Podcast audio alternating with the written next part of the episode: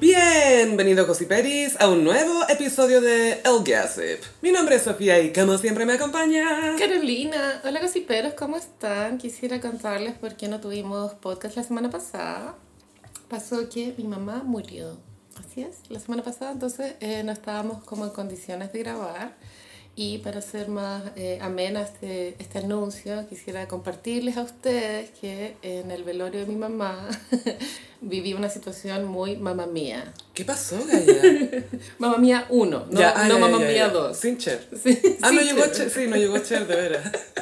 Yo era Meryl Streep y se me juntaron los expos. ¿Qué es lo que pasa? Le pasa a Meryl Streep en, en Mamma Mía. Era eh, Pierce Brosnan, Colin Firth y el tercero, ¿quién era? ¿Te acuerdas? No me acuerdo, Gaya. Bueno, pero eran los tres posibles papás de la hija.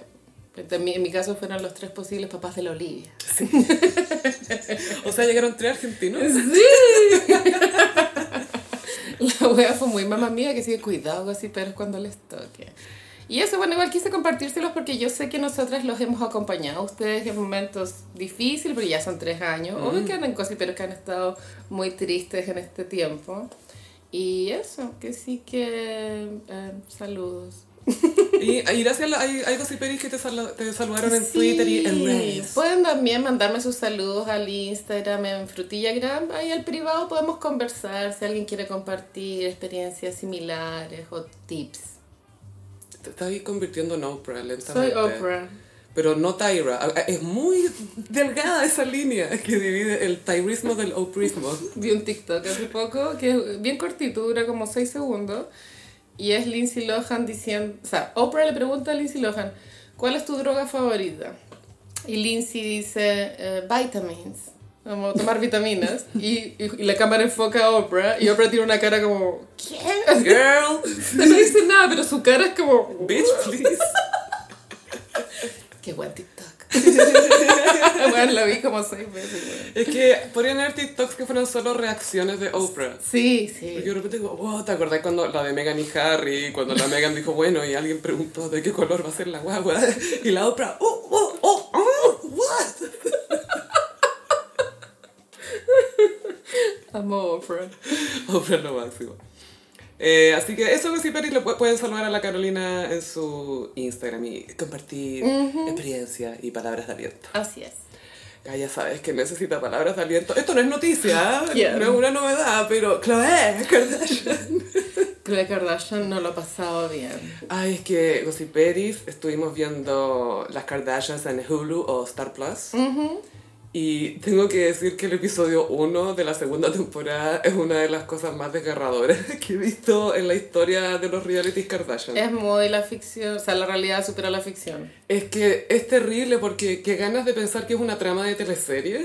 Pero, que- pero es que si lo fuera, no lo creerías. No, po. Y aparte que siento que rompe con mucho... Como que se habla de repente de romper la cuarta pared, que es cuando te hablan a cámara, pero acá te rompen también la pared de la sala de edición, porque dicen, bueno, en este capítulo les mostramos esto, pero esto es lo que en realidad pasó después, y te empiezan a mostrar las cosas que editaron de capítulos que nos mostraron antes. Es muy meta. Sí, es extremadamente meta.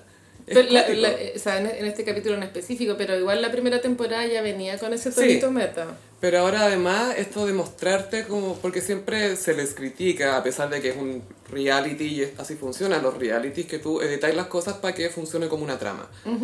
Eh, y te dicen, bueno, acá editamos esta parte, como que te están diciendo lo mismo de aquello que la- las acusan, entre comillas. Pero funciona súper bien, encuentro que está bien armado el programa, No, es perfecto. es súper bueno. Hay una corriente de pensamiento que apunta a que todo es falso. Mm. Y porque parte de la premisa de, de que cada vez que se prende una cámara, todo lo que sucede es mentira. Eso decía la Carrie Fisher, si hay una cámara encendida no es real. Pero yo creo que las Kardashians han estado sometidas durante tantos años a, a este tipo de, de trabajo y contenido que yo creo que dentro de ellas mismas vive una vigilancia que hasta cuando no hay cámaras son actrices. Performáticas. Sí, yo creo que ya es una cuestión... Son performance artists Lamentablemente sí. de, de, de los nuevos medios. Y muy de vanguardia también, porque es primera vez que en un reality se presenta la realidad de esta forma. Mm. Docuserie. docuserie. Bueno, entonces el primer capítulo eh, es, eh, de lo que grabaron es lo que está más cercano en línea de tiempo, porque Mm. lo que se mostró en el primer capítulo fue en, creo que fue en julio, sí, porque era una guaguita Leo, en julio, pero después ya el segundo retrocede seis meses para atrás, ¿cachai? Y te lo dicen, como que Sí. hay un texto que dice el resto de la temporada fue grabada antes que este primer episodio. Entonces siempre te están diciendo que está todo manipulado, ¿cachai? Sí, pero igual Pero fue, igual lo vemos, sí. era buena, fue buena la decisión de partir el primer capítulo con lo más cercano que pasó. Era lo mejor porque por un tema de, bueno, que está trending ese Mm. tema, eh, o al menos hasta hace poco lo estaba y ahora obviamente vuelve a estarlo porque se comenta, el- está la cultura del recap que se recopila en el fondo las tramas de los capítulos, hacen GIFs, se empiezan a masificar en el fondo todo lo que pasó y eh, claro, pues tiene que ver con la noticia más reciente de que nació guaguita No Name Thompson. Todavía no tiene nombre, ¿cierto?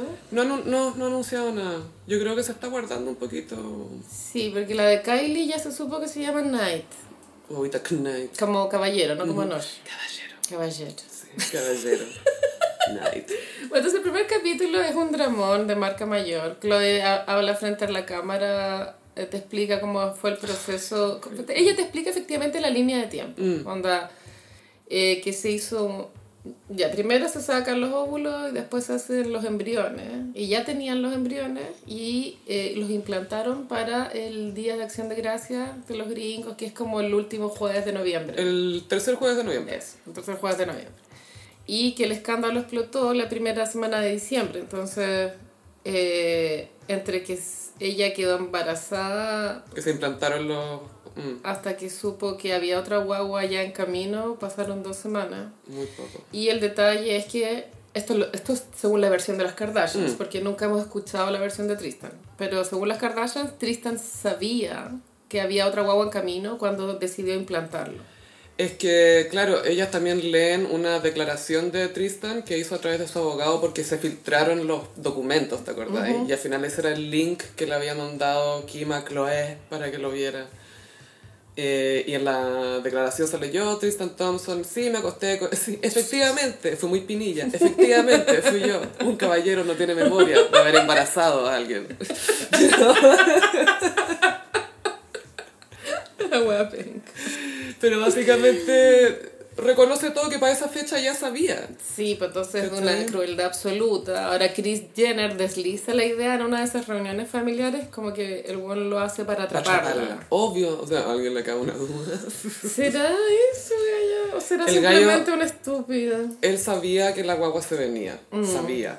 Sabía y quizás contaba con que con ADN, no sé qué cosa, pero igual se quería asegurar una... Porque sería una persona inteligente y está ahí en ese problema de decir, ¿sabéis qué? Hasta que no resuelva esto, no sé si es buena idea tener otra guagua con alguien más con la que ya estoy tratando de resolver mi relación. E- Ese sería para mí el pensamiento, entre comillas, lógico. Lógico. Pero él es como, hmm, embarazó una mina, voy a embarazar a otra. Otro detalle es que el buen le había pedido matrimonio. sí, y Chloe, sorpresa, Wow. sorpresa, le dijo, eh, mejor que no todavía. eh". Déjame pensarlo. Sí, pues eh, eh, ella después incluso decía, ¿sabéis que a pesar de todo siempre sentía, aparte de mí, sentía que todavía no, hay algo que no, hay algo que no. Me pregunto qué fue. ¿Qué habrá sido? ¿Qué habrá sido? ¿Qué, qué le hizo pensar que este hombre no era de confiar? Bueno, el capítulo el primero es bien trigger warning para Sí. las que estamos en, en contra del vientre de alquiler. A pesar Es de que hay cosas que logro entender, como fue muy criticado en redes sociales un- la foto que se viralizó de Chloe en la cama de la clínica Mm. con la guagua. Pero eso tiene que ver con el apego que, el- que la guaguita tiene que generar con la madre y eso igual es piel con piel. Entonces no es, tan hacerlo. no es tan descabellado que esté en la clínica, ¿cachai? Había gente que decía, ya, pero que se ponga en una silla, ¿por qué tiene que ser en una cama con ya? Bueno, déjala que se ponga donde quiera, bueno, no puede ser como, ¿cuál va a ser? ¿En qué mueble va a ser más aceptable que yo me sienta con la guagua de alquiler?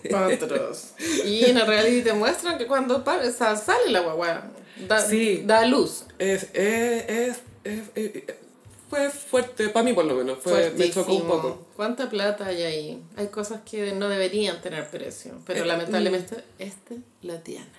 Es raro como todo se convierte en un bien de consumo al final. No, y olvídate los contratos que tienen que firmar esas madres subrogantes. Pero ¿cachai que estas cosas... La otra vez escuchaba un podcast de un loco que con- conversaba que Estados Unidos debe ser uno de los países con más... eh, De, de personas como con más tipos de adicciones al consumo, a, como que siempre pueden obtener algo bueno y después como ya, pero más, pero más, pero más. Como que siempre tienen que poder saciar sus necesidades de alguna manera. Y siento que en este caso como la idea de, del vientre de alquiler, no sé si se... O sea, obviamente podría funcionar en otros países y de hecho funciona en otros países, pero para los gringos como tan obvio que es una opción. Es libertad de consumo. Sí, es eso, es como consumirlo, poder saciar todas tus necesidades, Y como tú las quieres. Siempre la vida, para malentendido, por supuesto, pero siempre la vida es el valor superior. Mm. Entonces, Y a mí me pasa algo que ya, esto es, eh, eh, tiene que ver con, eh, como personalmente, porque yo can't relate con la idea de vientre de alquiler, es porque yo no estoy desesperada por esparcir más estos genes, ¿cachai? Creo que ya es suficiente conmigo, el mundo ya tuvo suficiente. pero ojalá Tristan pensara igual. Ojalá Tristan, es que no puedo creer que Tristan Thompson como que ve sus bolas y dice, "Mm, hay más personas por hacer. Tengo más personas que hacer. Una wea sad, weón. Y es tan tonto. Y eso es la lo otro que me puse a ver episodios anteriores de la primera temporada que muestran a Tristan todas estas eh, escenas súper fingidas de que están en el gimnasio y están caminando a dos por hora, pero es para poder conversar para el reality, ¿cachai? Obvio, obvio. Y que llega Kanye. Y Tristan habla y es tan poco atractivo todo lo que dice, como que nada de lo que... Y ya en la superficial es que ni siquiera es mino. Porque pues, yo me acuerdo que Lamar era como encantador, era como chistoso. No, la Mar sí tenía carisma. Lamar tenía mucho carisma y tenía como onda, no sé, a mí me, me, me encantaba Lamar. Y Tristan es alto, es alto punto. y tiene margarita. Y ya. Y sería. Algo divertido que se vio en el primer capítulo como para alivianar la trama es que Chris Jenner tenía un departamento en Beverly Hills abandonado. ¿Cachaste su wea? Ay, se me había olvidado. Porque Lo bueno de tener tantas propiedades que de repente se te olvida y después te acordáis y venís y haces algo favor. Oh, están todos los refrigeradores llenos, está todo perfecto. Y estaba todo equipado, muy Kardashian, mucho refrigerador con puerta de vidrio. Y siempre el stock al tope, Al weón. tope, como al que tope, al tope. nunca puede faltar una puta champaña en Es ese que, stock. ¿cachai? Eso es lo que hablábamos recién del consumo extremo, de ya, po- ponte una champaña, no, llénalo, llénalo. Llénalo. La Kris Jenner en su casa tiene un refrigerador que todo lo que hay adentro es verde. Y está repleto pero rebosante. Y es como, ¿cuánta gente de verdad come aquí todos los días? Obvio que esas verduras se pierden, pues weón. Es que eso es lo que me llama la atención. Es que tiene un chef que le dice chef. Ah, chef, can you make? Chef, chef, ¿puede hacer esto?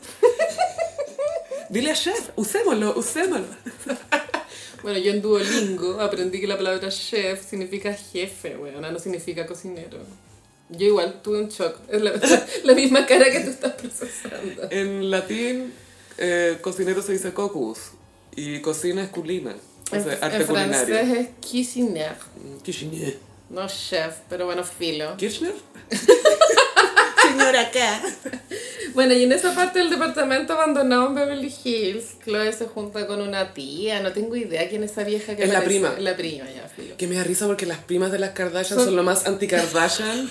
Son unas viejas normales. Son como más amigas de la mamá de la Paris Hilton. Son como esa Claro, onda. claro. Sí, son más Kathy Hilton. Y la vieja ahí como para subirle el ánimo le dice, oh, vas a tener un, un basquetbolista, así como tu guaguita va a ser basquetbolista, ¿cachai? Justo lo que necesita en su vida. Es como. Otro basquetbolista en su vida.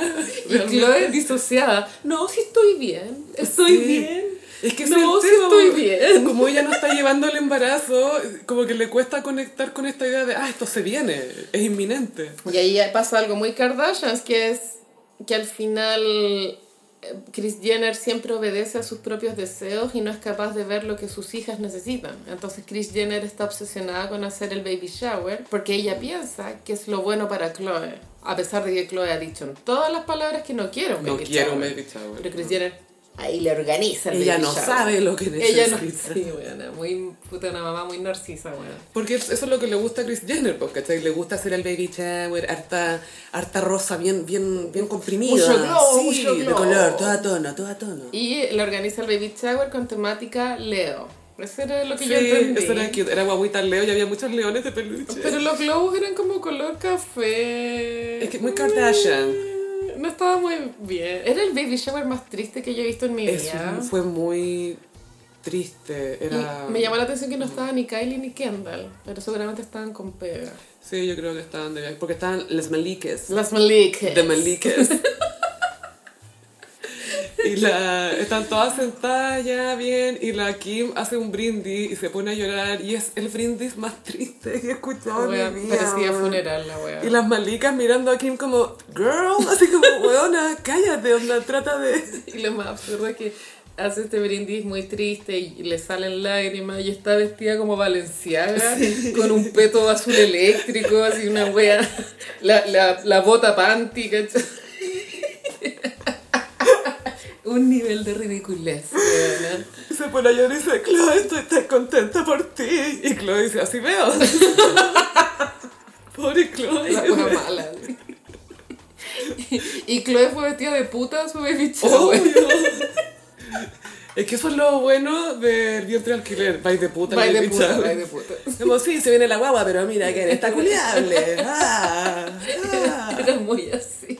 Yo creo que lo hizo por un tema de, de sentirse bien ese día, como de feeling herself. Necesita sentirse Sí, bien. yo pensaba que el dress code de un baby shower era jeans y polera, pero ahora que vi este capítulo me voy a poner al día cuando me inviten a uno. Depende del baby shower. Ponte tú, a mí me encantan los baby shower con mis amigas del colegio porque como que ya no es la primera guagua. Te apuesto que vais de jeans y polera, Sofía. Obvio que sí, pero Ese si nos el- juntamos a tomar. Ese es el dress code. Nos juntamos a tomar y llevamos un regalo y no hay decoraciones, ¿cachai? No, es como, oh, sí, viene una guagua, ya, tomemos. Exacto, y unos completos ahí. Sí, como, oye, Una están los niños. Una carne mechai y una chela. Ay, Y, y nos juntamos sin los niños, pues, ¿cachai? Entonces es como, mami está de carrete. Estoy muy a favor de las reuniones sin niños. Sí, son necesarias. La- las mamis las necesitan más que nada. Ah, Y yo también, yo también. O, o si me invitan, que vengan la invitación, van a ver niños. Porque imagínate que para ti eso es como, ah, quizás voy a ir a alguna parte y van a haber niños. Estas minas como que llegan a la casa y ya hay niños, ¿cachai? Siempre. Siempre. Es como, oh no, me despierto y escucho un niño como, oh no, él vive acá también. Oh no. Por muchos años más. Eso me pasaría a mí si yo fuera mamá. Como que me despertaría y escucho un llanto, sería como, oh no, mío. tengo el peor roommate. Ay, la wea. Y el segundo capítulo, que no era tan espectacular, solo quiero comentar algo que me dio mucha risa, que era que Kendall y Kim estaban hablando de Prada, Sí. y Kendall, su descripción, o sea, su manera de hablar de Prada, lo que ella usa para describir Prada, dice, y bueno, Prada es Prada. La buena no tiene la puta idea de lo que significa weón. Es que sabéis que, mira, de, de energía, te juro que me cae bien Kendall, pero falta mucho ahí. No, no sé qué le pasa, o si es- Yo, Kendall, la, la veo vulnerable en el aspecto psicológico. Siento que es una persona muy atrapable de una secta. Como Sí. que si un weón le vende la pomada de la sanación, cristales, bueno, no, los sueros. Es muy vulnerable porque es, vulnerable. básica. Y aparte que está obsesionada con la salud, Mm, eh, que sí que hay cuidado, Antares de la Luz. Que también la hace como un tema de consumo, ¿cachai? Que tiene Sí. unas máquinas Que criogénicas. te inyectan vitamina y no Claro. sé qué. Me junta con mi amiga a, a tener suero y... Bueno, tú puedes imaginar lo que debe ser presenciar una conversación entre Kendall Jenner y Hailey Bieber. El nivel, el nivel. Pero ¿quién se aburre más ahí? ¿Kendall o Hailey? Yo creo que Kendall. ¿Tú crees que, que- Bueno, tú te escuché el podcast de la Hailey Bieber en, en Call Her Daddy. Bueno, filo, después hablamos de eso. Pero para terminar lo de las Kardashians, yo quisiera eh, sacar algo positivo. Sí. Porque es muy malo lo que le pasó a Chloe. Horrible. Y es que al final eh, a veces una busca el amor en un hombre y los hombres de pronto no te entregan lo que uno quiere, Lo que pero uno necesita. lo que uno necesita. Y ese amor al final te lo entregan tus amigas. Sí. Como ese tipo de amor al final nunca viene del, del hombre. Porque le Kim ahí apañando con todo. Es que obvio que un hombre no sabe quererte, pero una amiga sí, pues, Sí, mujer. y ojalá Chloe lo entendiera igual, dejara de buscar donde no hay que buscar. Estaba buscando, ella también hablaba, no, es que quería tener una, un hogar con papá y mamá presentes, toda esa cuestión tradicional que ya la está soltando. Se nota que ya, o sea, no le quedó otra. Y que Chloe no tiene mi edad, weón, así está al borde de los No, sí, 40. creo que es un año menor que yo. Sí, sí. Sí, tiene no, como 36. tiene mi edad, Sophie. La, la, Es del Chloe. 84. si Ah, entonces es equivoco. un año mayor. Menor, yo soy un año mayor que Chloe. Está entre nosotras. Ah. Entre tú y yo está Chloe. ¡Qué heavy! Pero el sorry, yo me encuentro mucho más madura que ella, bueno. Yo tengo esperanza. Tengo esperanza, sí. Para mí al menos. Pero muy buen reality, excelente contenido y muy criticable también desde muchos aspectos, pero no sé, la agua funciona. O sea, como formato está súper bien hecho, súper bien hecho. Muy Ah, bien hecho. Confieso que de repente adelanté ciertas tramas porque me dan lata, pero, pero está súper bien hecho. Y qué bueno que sacaron a Scott, porque era muy aburrida ese tramo. Hoy estaba agotada con el escon. Y a mí no me invitan. Y es tu cumpleaños me invitáis a este, a este diner, a este restaurante penca. Y bueno, habrá ver- a ver que ver el, el tercer capítulo. Ya- yo quiero ver el capítulo que está el matri de la Courtney. ¿Cuándo llegan? ¿Los jueves o los viernes? Los jueves, de hecho, hoy, hoy día que estamos grabando ya está subido el ¿Dropped? tercero. ¿It dropped? Sí, ¿Cayó? Así es. Buenísimo. Eh, bueno, Kardashians, este, igual, este tema igual es un poco similar porque hemos visto a las Kardashian ahí, incluyendo a Chloe este año. Tenemos tema para la Met Gala. Ya se anunció el tema de la Met Gala 2023, que es el primer lunes de mayo, siempre. Es el Thanksgiving de la moda.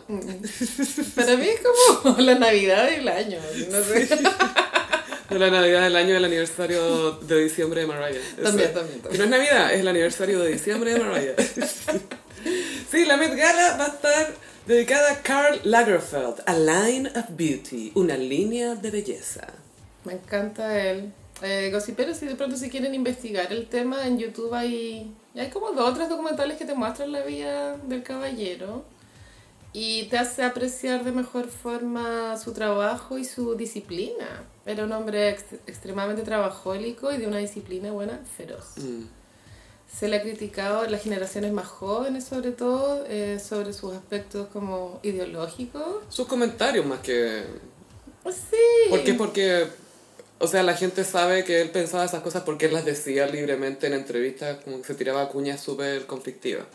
Pero creo que es una persona que tenía todas las credenciales para po- poder opinar sobre belleza, ¿cachai? No es como... O sea, claro, sí, no sé, vos No es el Kike Morandé, ¿me entiendes? Pero él sabe de belleza, tenía las mesas puras butterfaces. Bueno, igual en uno de los documentales se muestra que él eh, creció en, en una familia muy numerosa en Alemania eh, y la mamá le hacía mucho bullying a Carl porque lo encontraba gordo y de nariz muy ancha. Entonces él, claro que esos, esos bullying que sufrió, después los, los trató de proyectar en lo que no quería para sus modelos.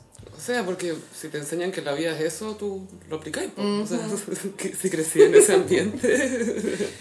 Y bueno, la carrera de él es brillante siempre cuando estuvo a cargo de marcas. Él estuvo a cargo de Fendi y después Chanel, que fue hasta que murió. Pero en un momento él trató de sacar su marca propia, pero flopió brígido. Mm. No le fue bien. Entonces me imagino que las los invitados a, a la Met van a ir o de Chanel o Fendi. O de pronto diseñadores nuevos tratando de reinterpretar ese Chanel y ese Fendi.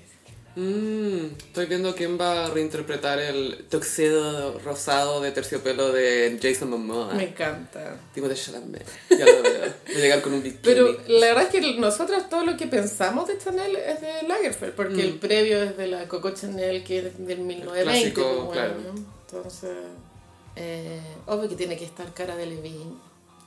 Sí Estoy o sí. pensando si van a aparecer por tu Lilo, que en un minuto fue Lindsay Lohan, la colorina drogadicta. Ella fue Eh, una de las musas de, de Karl Lagerfeld. Bueno, él tenía una obsesión con la ultra delgadez, pero... Bueno, mira, en los 90 quién no. Sí. Que dije los 90, que fue el año más... ¿Quién es? De la, de la humanidad. Ahora solo tenemos disforia por los filtros de Instagram, pero antes era... Pero es un tema que me gusta mucho. O sea, gracias a Dios dejamos en el pasado la Gilded Age, weona, que fue una reverenda mierda. Qué desilusión. Meses después puedo decirlo, una mierda. Una desilusión. Es un tema culiado también muy, muy intrincado para interpretar, weona. O sea, creo que no más que tecnología. Ah, O- weona. te- yo todavía no supero los brazos de Zayn Malik. Esa weá fue tan traumática que fue la última Met Gala de Taylor Swift, po. Ah, sí, po. Ahí Taylor dijo, no más. ¡Se acabó! ¡Ya! ¡No más! Y aquí sí que la reina del baile va a ser Jared Leto, porque lo acaban de anunciar como el protagonista de la biopic de la película biográfica de Karl ¡Me Lagerfeld. muera! Súper buen casting. Me encanta. Es que ya tiene esa actitud arrogante culiada. La tiene. Como que estornuda y es como, ¿es Karl Lagerfeld o Jared Leto? ¿Cuál de los dos? Full peluca blanca. Mm. Porque este bueno no se va a teñir cana. Yo creo que sí, piensa que se tiñó verde para el Joker. Ah. ¿Él se compromete con sus papeles, Carolina? ¿O quieres que te recuerde todos sus métodos del método del método? Y Karl Lagerfeld, como para darle un tono más blanco al gris natural que tenía, se ponía talco. Entonces, Sí, como las, pelu- las pelucas antiguas. Sí. Muy Mozart. Entonces pues andaba con todos los hombros de la chaqueta blanco. Eh, es que trabajó hasta, hasta el último día, muy, muy viejo, pues, bueno. Sí, sí, pues. Y, y, la, y claro, a mí me encantaba su pelo porque le daba ese toque, claro, de peluca como de, del romanticismo. ¿El el romanticismo de esa época, la de Mozart? Según yo, barroco, Barroco. pero no sé. Pero ese como pelo más antiguo, no sé. Es chistoso. Lo amo. Me encanta mucho todo lo que él hizo. Lo, lo admiro, Caleta. Y su película en vez de Blonde se va a llamar White. Guay. Obvio que sí. Silver Fox. Oye, llegamos a un breve comentario de Blonde. Ah, Blonde dio mucho que hablar en redes sociales. Uh, Gaia. Incendiándose. También ya siento que Blonde ya nos deja muy en claro que el- la cantidad de minutos que se aplauden las películas en Venecia no son, No no son barómetro de nada. Es que piensa que toda la gente que está en Venecia es muy pretenciosa. Y son italianos. Y vendidos. Están aplaudiendo. Y hay estrellas presentes. Para estar más tiempo dentro de la sala con este famoso, voy a quedarme aplaudiendo mucho rato. YouTube Blonde fue aplaudida 20 minutos y Don't Worry Darling 5. Que a mí 5 igual se me hace un, un tiempo considerable. ¿eh? Pero, ah, bueno, ya no he visto esa película, pero leí, una, Pronto. leí unas críticas, bueno. Sí, yo Te- también leí. de caer de rajas. Yo también leí algunas cosas, Carolina. Tenemos que ir a ver al cine. Sí, sí. Hecha mierda, si me puedo resistir. Fica tan malo esa weá. ¿Qué te, qué te pareció Blonde? Blonde me parece excesivamente larga, dos horas y media. Sí, muy largo. Eh, cinearte pretencioso. Tiene propuesta, lo cual es bacán. Siempre que alguien trata de proponer algo, proponer, ¿no? Mm. No estoy copiando, no es como las películas de superhéroes, ¿cachai? ¿Que una montaña rusa, dices tú? Que hay un- ¿Y Scorsese? que hay una estructura fija que hay que seguir. Sí. En cambio, esto es una propuesta. Yo, mi interpretación personal es que el director trató de mostrarnos una pesadilla. Al igual que Lynch, cuando hacía el cine, nos mostraba sueños. Para mí esto es una pesadilla, entonces cada cuadro de la peli son pesadillas. Y dentro de esa lógica, que fue la que yo entendí, es posible que un feto hable, porque es una pesadilla. No, todo puede pasar, ¿cachai? Que, fue, que lo del feto fue lo que más se criticó. Sí, que ahora decía, no, esta cuestión es prohibida.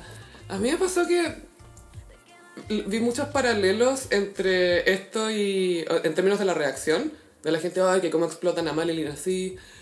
Me acordé de Amadeus, la película de Mozart y Salieri, que esa está basada en una obra de teatro y que es una interpretación ficticia de la relación de estos dos músicos. Es un subgénero de biopic. Claro. Como Spencer. Claro, ¿cachai? Y en Amadeus te muestra una cosa que yo creo que mucha gente da por hecho hoy en día, porque vio la película, que Salieri y Amadeus y Mozart eran enemigos, siendo que en la vida real no eran enemigos, y que Salieri no era como lo muestran en la película, y que era otra persona, pero para que funcionara el personaje, le dieron ciertas características. Con Blonde me pasó un poco lo mismo, como, o sea, yo sí veo que una galla está embarazada, no sé, de seis semanas, ponte tú y muestran un feto que habla de nueve meses, yo ya entendí que la película no es un documental, ¿cachai? Como que Mira, ya, ya mira, entendí mira. como, espérate, esto no es realidad, ¿cachai? Como, me pasó eso, la, la empecé a ver y fue como, ya, esto es súper cinearte.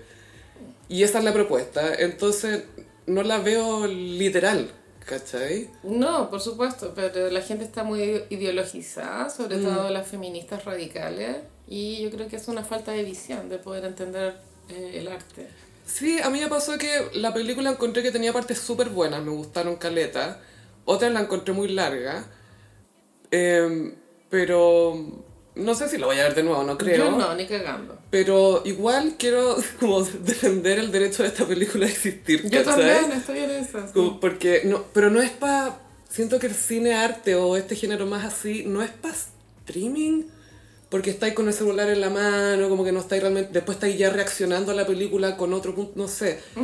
Eh, es distinto a verlo en el cine o en otro contexto. Eh, porque ya estamos un poco en la cultura de la reacción a las cosas.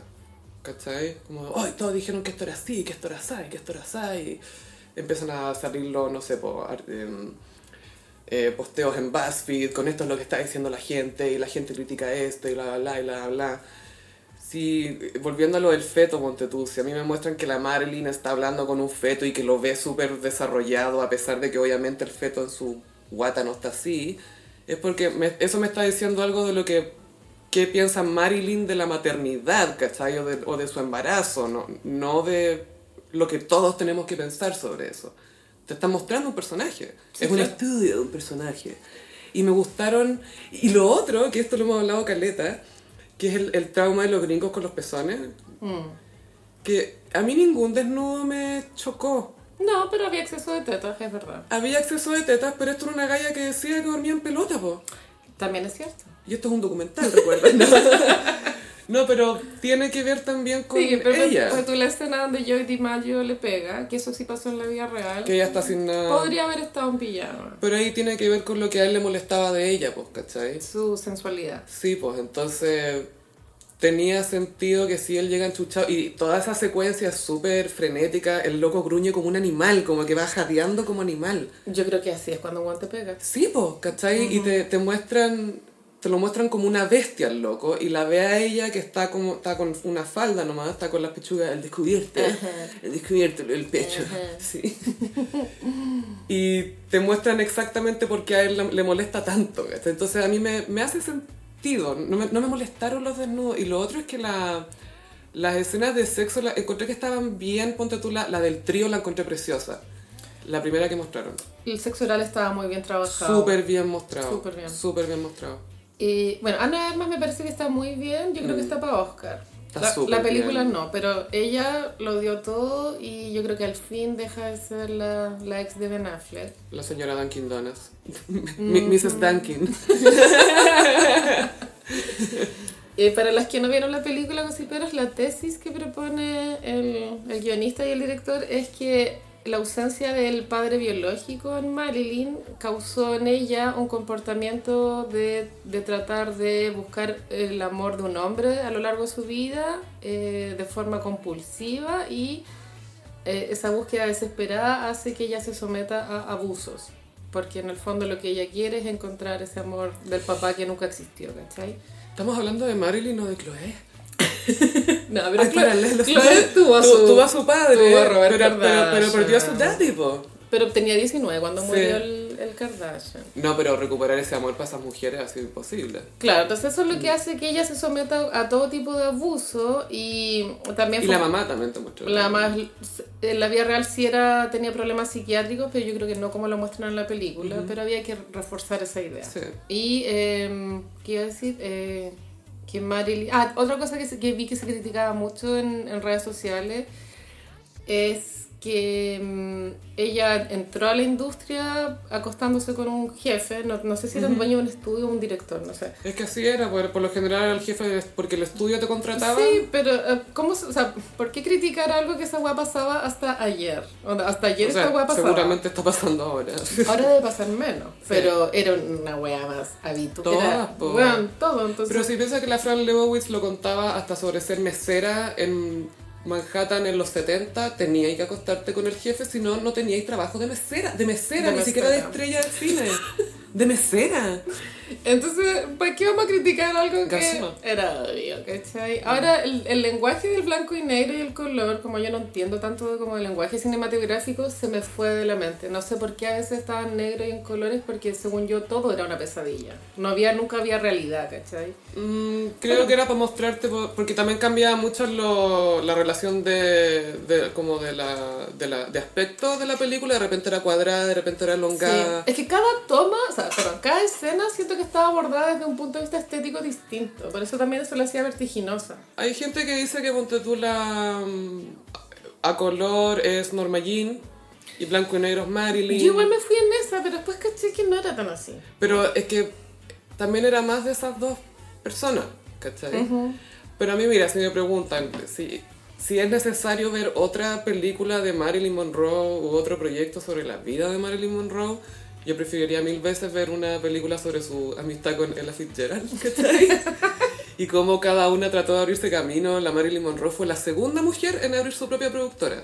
La primera se me olvidó el nombre, pero la, la segunda fue Marilyn Monroe. Eh, eso sería más entretenido. Y verla leyendo, hablando del libro, porque era una lectora voraz. Porque no había Netflix en esa época. Pero claro, igual hay una escena donde ella le, le habla a Henry Miller, que a todo esto es el casting es Ad- Es Adrian bueno, Brody. es- y lo hace súper bien. Que y, y ese actor no puedo sacarme de la cabeza lo cringe que es en la vida real. Elsa Pataki's ex. El señor del castillo de Elsa Pataki. Pero ella le hace como un, le hace una observación acerca de un guion bastante clave.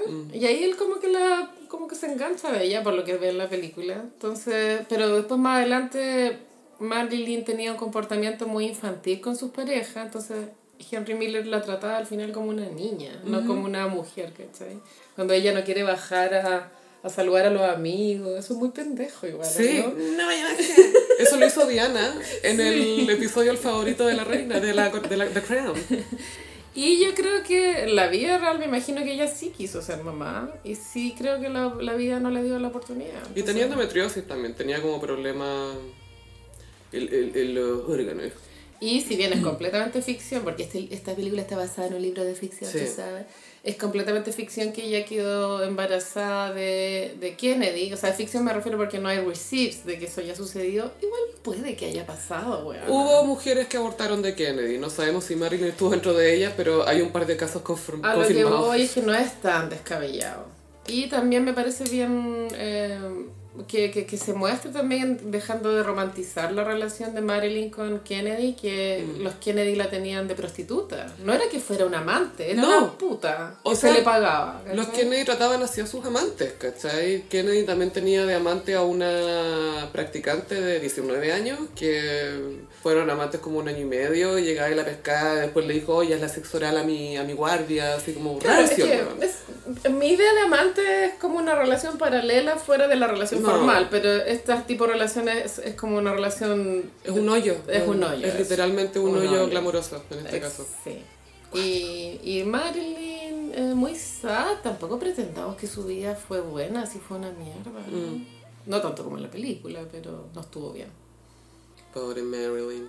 Sí, así con Blonde, yo creo que Ana de Armas corre con posibilidades de, de algún... De Golden Globe seguro, pero Sí. el Oscar puede que sí, pero la película no creo que llegue muy lejos en premio. La película yo creo que quizás va a ser como esas películas que tienen caleta nominaciones y no ganan nada. Sí.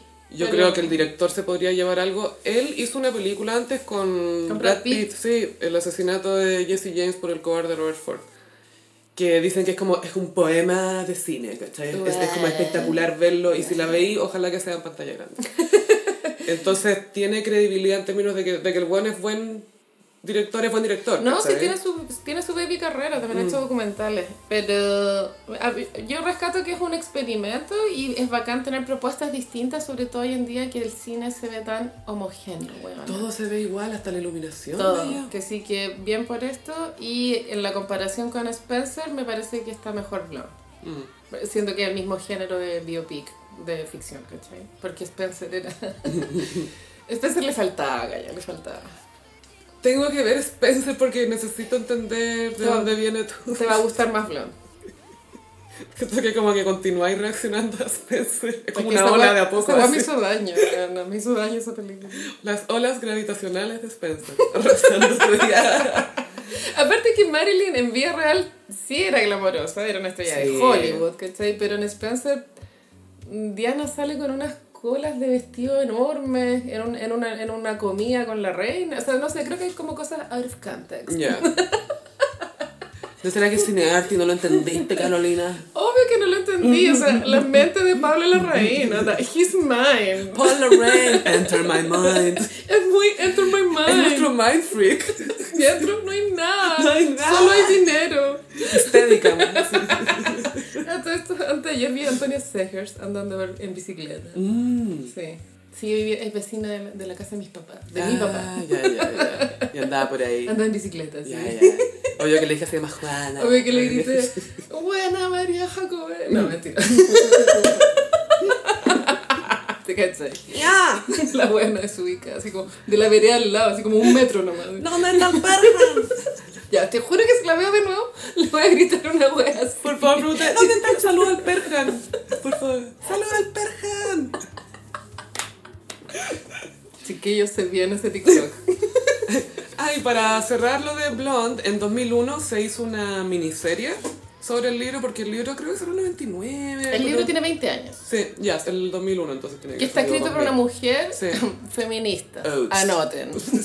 Anoten. Esto viene de la mente de una mujer.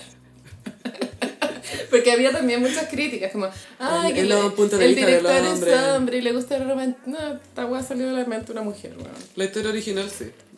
Eh, hay una miniserie hecha del 2001 donde se aborda Blonde y esa sí fue hecha por directora mujer y no sé, como que hubo un equipo para... Y, y parece que era, era buena, no sé si se puede bajar. Pero que también se llama Blonde, por si la quieren chequear. Carolina, creo que esto merita una sección especial, única. O sea, en realidad es muy probable que no sea única vez que la hagamos, porque se llama Purga de Infieles. Ay, ojalá que existiera una purga y file donde, al paredón. A, a disparar como esos paintball. En el poto los y Todas las mujeres. pa, pa, pa, pa. Agáchate. pa, pa, pa, pa, pa. Oh, que sería bueno. En primer lugar, Christian of the Fountain. Hoy lo de Cristian de las Fuentes dio harto tema. Mm, mm. Yo creo que lo que más impactó fue que él proyectó durante muchos años a través de entrevistas y Instagram también. Instagram una imagen de familia perfecta y intachable. Y eso es lo que más se contrasta con este descubrimiento. Y esto pasó, bueno, nos estamos poniendo el día Gossiperis con la semana pasada también que no grabamos. Sí, porque Esto mu- pa- murió mi mamá. sí. Que no se les olvide. Me lo hice todo el rato, como que, oye, quiero un café. Acuérdate que. No, Así como, hazme un cigarro. no me quiero mamá. parar. Pásame el teléfono. Oye, acuérdate. Es muy así. Y a un metro así. Sí, esto pasó poco después de lo de Adam Levine. Sí. Eh, Cristian de la Fuente estaba en un restaurante en México. Ujú. Él trabaja ya. Ah, Trabajaba y lo echaron ahora. Uh, uh. ¿Era alguien del elenco? No se sabe. O... Eh, ¿La niña? No, no. no sé si era del elenco, pero sí era una wannabe ac- actriz. Había una... Era un video en un restaurante, parece que era. Sí, era un restaurante y estaba Cristian de la Fuente con esta chica muy melosos los dos. Después llega un amigo y Cristian llega y se mete de nuevo con la chica. Como que se nota que... Festivo el No es que la saludó nomás, sino que... Pucha que le gustaba saludarla. con ósculos. Ella tiene 33 años, por lo que vi en Zona de Estrellas. Es una como una actriz mexicana que quiera hacerse carrera.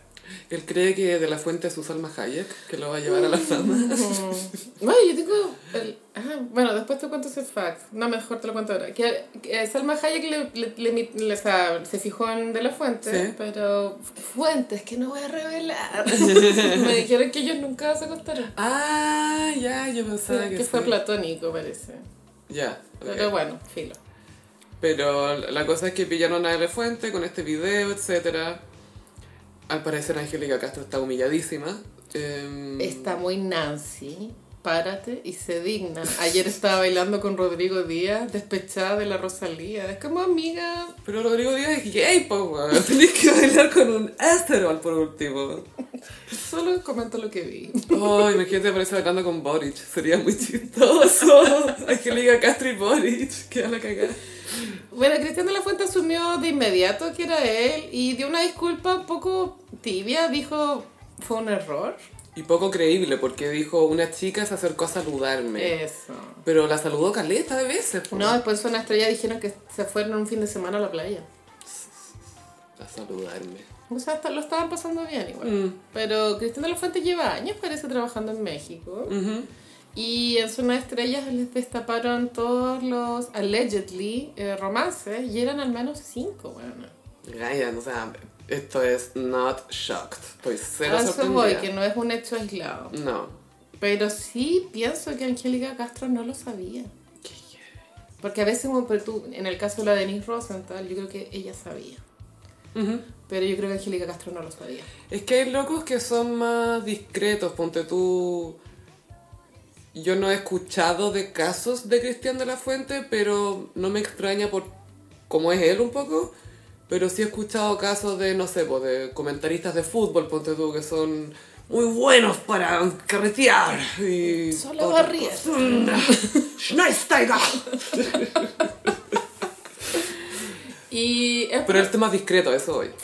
yo creo que la infidelidad siempre debería ser muy a puerta cerrada. Mm. Es mi opinión. Y Porque no meter a más gente, ¿por qué estáis presentándole a tu amante a un amigo y la weón, No. es, es, es- como exponencial la humillación, ¿o no? Mm. Sí. Y Cristian de la Fuente parece que lleva años portándose mal.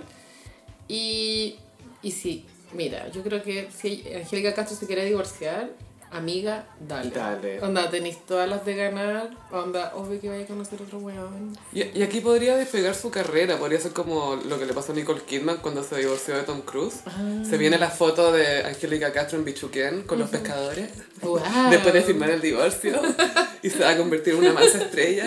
Bueno, y el meme que más se repitió de esa infidelidad era la foto de Cristian de la Fuente y abajo decía, tú no tenés dos mujeres porque eres flojo. Y como, "Meh". El hijo de mi amante va a saber que yo soy el hijo del amante. Ese era el mejor meme que salía Laura en América. ¿Qué pasa el hijo del amante con la amante? Igual desde un punto de vista psicoanalítico, igual debe ser interesante analizarlo. weona. Porque Sí, a él- le causó mucho sufrimiento Sí. esa posición, ¿cachai? Sí, Ahora- yo no pensaría que no querría transmitirle lo mismo a su propia hija. Yo no quiero defender a De La Found, pero debe ser de esos hombres que tiene muy compartibilizado, no sé cómo se dice, como mi mujer, mi hija, Sí. mi familia y el resto hueveo. No Mm. creo que, pero tú no creo que aparezca un hijo de él No. por fuera, ¿cachai? No. Entonces, me Él no va a imagino- repetir los errores de su papá, Carolina. Yo creo que no, Gaya. Va a usar condón. Voy a ser infiel, pero con condón. Toma eso, papá. ¿Quién es el pronto- mejor hombre ahora? De pronto tiene vasectomía porque la Angélica Castro después de que tuvo su primer Mm. parto quedó impo- imposibilitada. Quedó muy traumada. Entonces, eh, yo creo que eso es lo que pasaba en la mente de ese hombre. Los hombres son impactantes en ese aspecto, como de poder dividir las realidades y pensar que las weas no afectan la una con la otra. Mm. Pero si te quiero, po.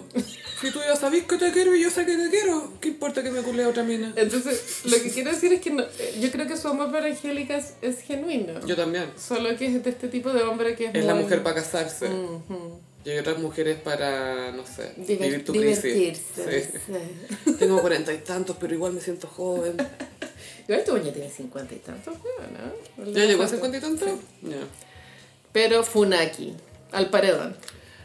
Después viene Pinilla. Este, es que este culiado nació pico Uh, loco. weón. Qué banana más feliz que la de Pinilla. Y las que tiene que haber aguantado Gisela Ew, cuando estuvieron juntos y no se supieron, weón. 007 Gisela, que lo espiaba. Yo igual creo que en este, en el Gisela Pinilla, es, para mí es como el meme de Raquel Argandoña, todos tienen que ir a terapia. ¿Cachai? No es como solo Pinilla, es como todos, tienen que ir a todos, terapia. Todos. Tienen que ir a terapia, tenemos. Tenemos que ir a terapia. Aquí, bueno, un detalle, Pinilla, eh, esta infidelidad no es hacia Gisela, ¿eh? porque ya está separado. Es hacia Gala. Es ese que... Y a otra, es que, ay, ay, sorry, es que como yo estaba en este loop de depresión, para evadir mi realidad me metí en esos portales de chismes. Entonces ahora sé todo lo que pasó con Pinilla.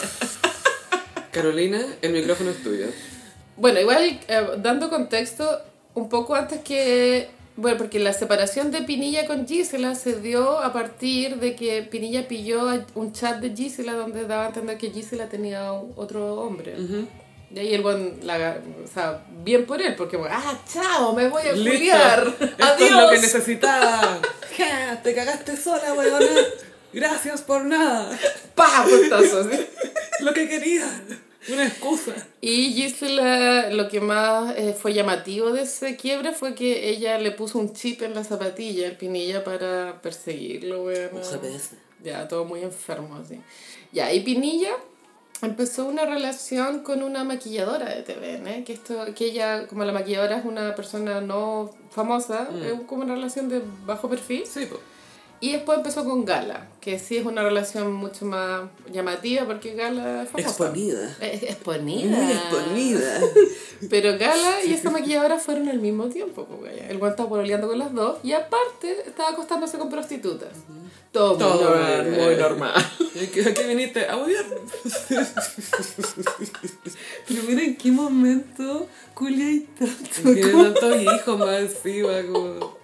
¿Quién tiene tiempo Es para que ahora que no esto? tiene que entrenar para fútbol, Y tiene la- que llenar ese calendario. Porque... Y en la tele tampoco tiene programa, entonces está, debe estar enfermo ocioso. Bueno, le quitaron el programa en el que iba a estar. Es que la Karen se fue al Mega, po. Es que además iba a estar en un eh, programa de fin de semana, parece que era orientado a la familia. Con la Karen.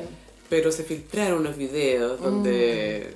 No muy familiar. No, que Pinilla estaba aplicando lo que en los 90 se llamaba el beso negro. Y hoy le dicen chupar poto Chupa poto. a una chiquilla. Estaba haciendo un, un trencito, como dicen en la cuarta, con otras dos chiquillas.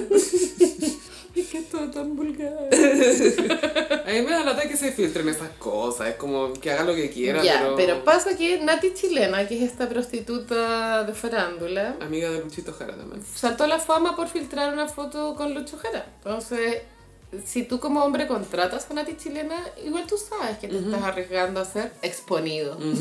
Muy exponido.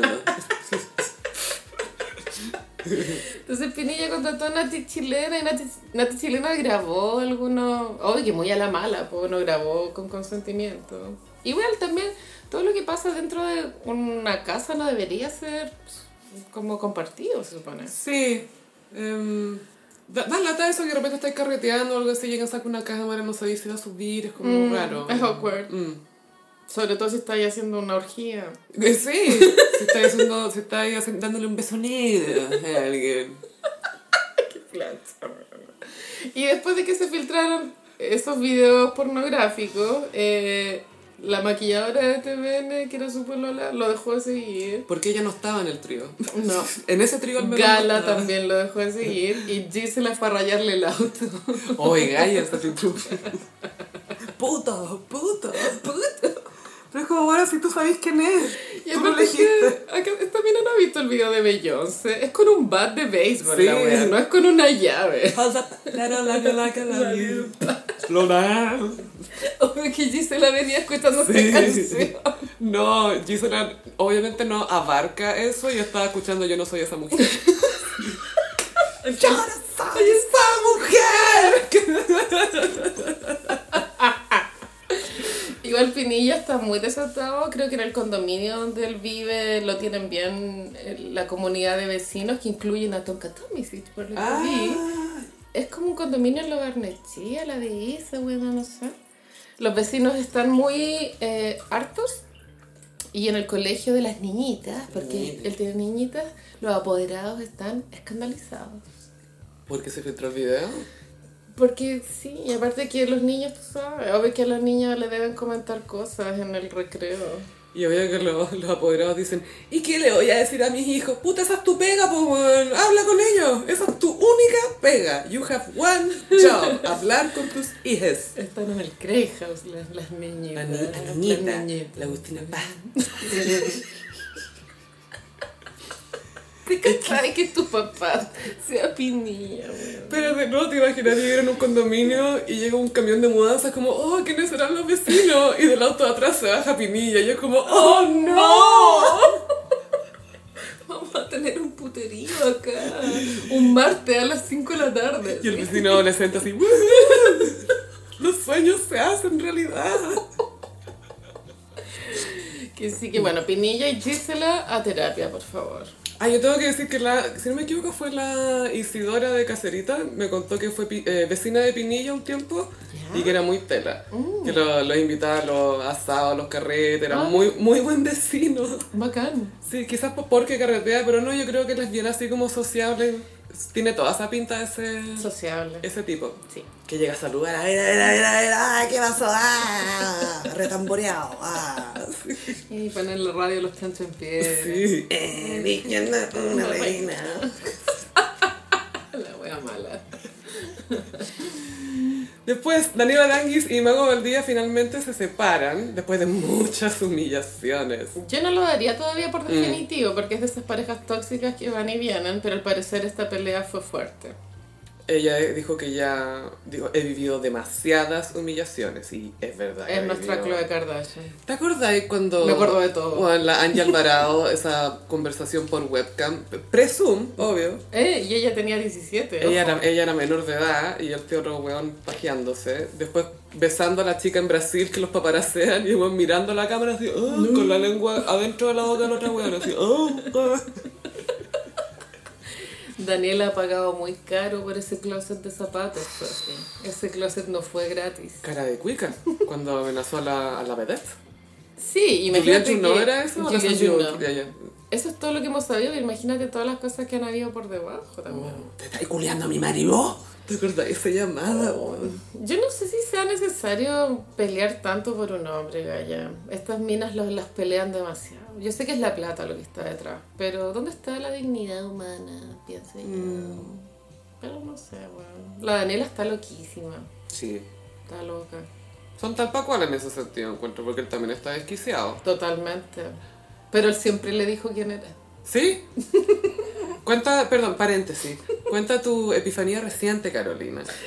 Que para evadir mi realidad fui a mi lugar feliz, que es Sex and the City. ¿Qué temporada fue tu lugar más feliz en este caso? 6B. Ya, 6B. Segunda parte de las 6. Ay, también quisiera hacer una aclaración, que para los fanáticos de Sex and the City, los diarios de Carrie no son, no son parte del canon de la saga. Solo quería decirlo. Gracias por aclarar. Se me había olvidado esa cuestión. No son parte del No canon. lo reconocen, no se habla de los diarios de No. Carrie, es como el Fight Club, no se habla de los diarios de, de Carrie. Bueno, y, en la última, eh, en esa temporada es la relación de Carrie con Alexander Petrovsky y, mm, y claro, ahora lo, lo veo más grande y mm, antes yo tenía una sensación de que Alexander no se había portado muy bien con ella, pero él, él no la engañó, no le vendió una imagen falsa, él siempre le dijo quién era, siempre se comportó como era, entonces lo que pasó en París no, no sorprende a nadie. ¿eh? Fue consistente. fue consistente en su, en su comportamiento. Sí. Entonces el problema era Carrie, siempre fue Carrie. ¿Qué? ¿Carrie era el problema en Sex and the City? Y Carrie fue muy insensible cuando Alexander le compartió que había perdido una amiga de cáncer. Mm. Y Carrie se portó, pero es que como el pico, weona. Claro. Era, no me hables de tu amiga. Y es como, weón, qué chucha. Era muy mala polola, weón. La culiada penca. Y después de que te regalen un Oscar de la renta. Por último, escucha al hombre, po. Sí, o sea, un poco del protocolo creo que indica. Eso viene en la etiqueta del vestido. Una vez que este vestido es tuyo, estás obligada a escuchar a la persona que te lo regaló. Que sí, que no creo que Alexander vuelva en el futuro de Just Like That. No. Porque ese weón no volvería con Carrie. Y cagando. Ya fue. Era. Ya fue. Oh, did you forget? You were crazy. Pero insisto que vuelva Aidan me tiene muy chata, weón. filo. ¿Cómo se va a vestir a su edad, Aidan? Eso quiero saber yo. ¿Cuál- ¿Se va a vestir de Yeezy? Yo creo que va a ser más como Udi vibes, como pantalón dog. ¿Tú que- crees? Sí. ¿No crees que va a ser como vestido de un color? Como Kanye de repente. Como- sí, o, o medio Jared Leto de pronto. ¿Cuál Jared Leto? Con una cabeza, con otra cabeza de Aidan. Ay. Lo bueno es que ya están grabando Just Like That dos chiquillos que sí que se nos viene el otro año. Continuamos con la purga de infieles. Sí. Este es un allegedly, porque no había mucho receipt, pero tampoco hay mucha sorpresa. ¿Quién? Eh, Camilo Sicabo, marido de Denis Oh, Rosenthal. qué paja. Mira, todo lo que sé de Camilo Sicabo lo sé en contra de mi voluntad. O Yo sea, también. Yo habría elegido vivir una vida sin enterarme que existe una weá llamada La La, moral distraída. El nivel de cringe que me produce la weá. No puedo, weá. No puedo con esta mierda. Pasada Club Amanda.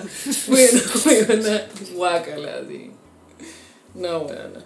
Bueno, ya. Entonces, Denise Rosenthal se casó hace relativamente poco. Me Después de acuerdo- Lollapalooza ya. lo comentamos acá en el Gossip. Sí, fue Comentamos su de vestido. Tenía ya abril, ponte tú, no sé.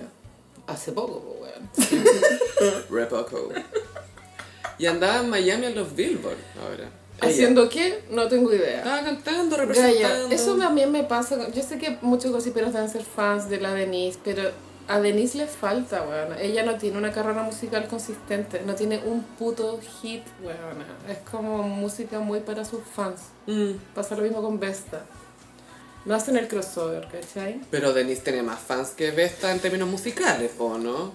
Yo, yo cacho más a Vesta como influencer que como Pues sí, diva. no, pero fui cruel con la comparación. Pero a mí me cae mejor Vesta. Pero entre, entre Cami y Denise. Cami es más exitosa. ¿Sí? Ya, Sí. que yo no. Es que tú escuchas Radio Imagina, tú sabías estas cosas. Sé todo. Pero sí, Cami es- más... Es que creo que Cami... Es que sabes que Cami igual, a pesar de que no tiene una personalidad muy agradable, la buena tiene la media voz. Es como Cristina Aguilera igual. Mm, y tiene un motherfucking portal de luz también. Sí, sí. Bueno, igual todas tenemos, a no ser de que seamos mujeres trans o con histerectomía. Hay un portal de luz por ahí para todos. Ya, entonces la Denise ya está en los Billboard haciendo que mostrando outfits. No tengo... Es que para mí ella es muy great gowns, beautiful gowns. Great dog, beautiful dog, siempre anda con un perro. Y este, parece que llevan varios años pololeando con este gallo, que también otro fun fact es que el hermano de él pololea con Camila Vallejo, Ah, ya, ya, ya. que ahora él es un tuitero, ¿Qué hace? ¿El novio qué hace? Twitter. es tuitero. Yo creo que eso está mal igual. O sea, yo si fuera Camila le dije le, le diría a una puta, por favor, deja de tuitear, weá. Le diría, ¿es necesario? Eso le diría. es necesario. ¿Estás ayudando? ¿Tú, tú sentís que A estás mí me da la aportando? Le sensación diría. de que él ocupa a su polola para sacar adelante, porque ahora se acabó la moralista y ya tienen otro grupo, no sé cómo se llama, pero obvio que lo ocupan de publicidad para, para esos grupos. ¿Quién, ¿Quién escucha? No sé, Sofía, ¿quién escucha esta weá? Yo, yo había escuchado el nombre en la moral distraída, pero no te sabría decir Pero una sí, canción. sí, siento que no tienen como un gran hit. Que yo sepa, no, quizás me, me falta calle. Sí, pero igual los grand hits son los que hacen el verdadero crossover Mm. y los conociste, guste o no, ¿cachai? Claro. La cosa es que mientras Denise estaba en Miami en las Billboard con sus great gowns, beautiful gowns, comenzaron a correr rumores. Las redes sociales ardieron con comentarios de supuestas infidelidades de Camilo, que no eran de ahora nomás porque después fue como, ah, pero esto no es nuevo. Yo hace años que una amiga y no sé qué, y la Sí. verdad, y empezaron a salir Todos los- tenían una amiga que se había acostado con el huevo. Sí. Estas mujeres. Ahora, el mejor pantallazo, de pronto es falso, pero el mejor pantallazo era que alguien dijo que, que tenía información como de la interna de la relación y es que este señor Camilo le pidió varias veces a Denise tener una relación abierta, a lo cual Denise dijo que no. Red flag, Si te lo pide varias veces. Eso es clásico, weón. Aquí una parte de la pareja quiere relación abierta y la otra no, weón. Esto es típico. Y al insistir. Fue como que te dijeron no y después, oye, pero ¿estáis segura? Como, sí, estoy segura. Dos semanas después. Oye, ¿te acordás de eso que hablamos la otra vez? ¿Te tinca? Eso para mí sería una red flag, que me insista tanto y yo Es- le digo que no y después insista y después, claro, viene la infidelidad es como, la infidelidad y es como, ah, ya. Es Ah, súper red flag. Sí. Pero ella igual empezó a subir contenido a TikTok muy como mostrando una indiferencia sobreactuada, lo cual me hace pensar de que es verdad. Performática, una indiferencia performática. Sí. Deja subir esto para decir que no me importa. Era como el comportamiento de una persona de 20. Es que uno en la mente piensa que la Denise tiene 20, pero la Denise tiene como 35. mano. Entonces, no sé, mira, ojalá se separara, pero todo indica que ella le va a aguantar todo al weón. Ay, a mí lo que me da paja es que de repente uno se siente presionado a tengo que subir una reacción y la cosa es como loca, no subáis nada, quédate O viola. hazlo cuando lo sientas pertinente. Sí, pero como ahora se siente muy Pendeja la como una reacción para que digan esto y no esto y la cuestión y eso ya no es cool. Y es como amiga, ya sabemos. Girl, sabemos.